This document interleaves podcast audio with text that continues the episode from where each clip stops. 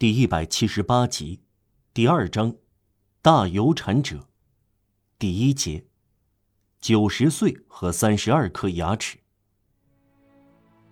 布什拉街、诺曼底街和圣通日街，如今还有几个老住户，他们记得一个叫吉尔诺曼的老头，而且提起他来都很得意。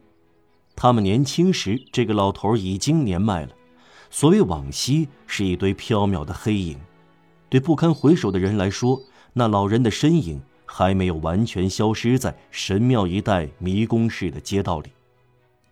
在路易十四时代，那些街道用法国所有外省的名称来命名，正如今日迪沃利新区的街道用了欧洲各国首都的名字一样。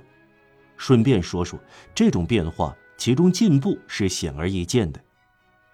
吉尔诺曼先生在一八三一年还老当益壮。这类人仅仅由于长寿而引人注目，又因为从前像所有人，如今与任何人迥异而显得奇特。这是一个很特别的老人，确实是另一个时代的人，十八世纪完美而有点高傲的真正有产者，保持老有产者的神态，正像侯爵保持爵位的神态一样。他年逾九旬。走路腰板挺直，说话高声大气，眼清目明，能喝善饮，能吃能睡能打鼾。他有三十二颗牙齿，他只有看书时才戴眼镜。他喜欢谈情说爱，但是他说十几年来他毅然决然摆脱了女人。他说他已不能再讨女人欢心了。他加上说：“我太穷了，而不是。”我太老了，他说：“要是我没有破产，哼。”他确实只有大约一万五千里弗尔的收入，他的梦想是继承一笔遗产，有十万法郎的年金收入，能找到情妇。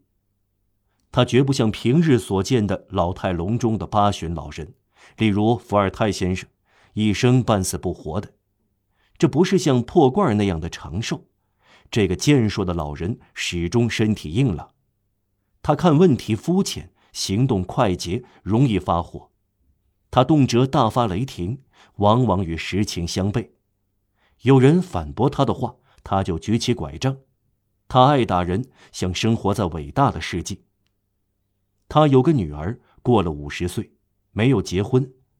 当他生气时，就狠狠打他，而且还想用鞭子抽。他女儿给他的印象好似只有八岁，他猛乖仆人的耳光，说道：“哇，骚货！”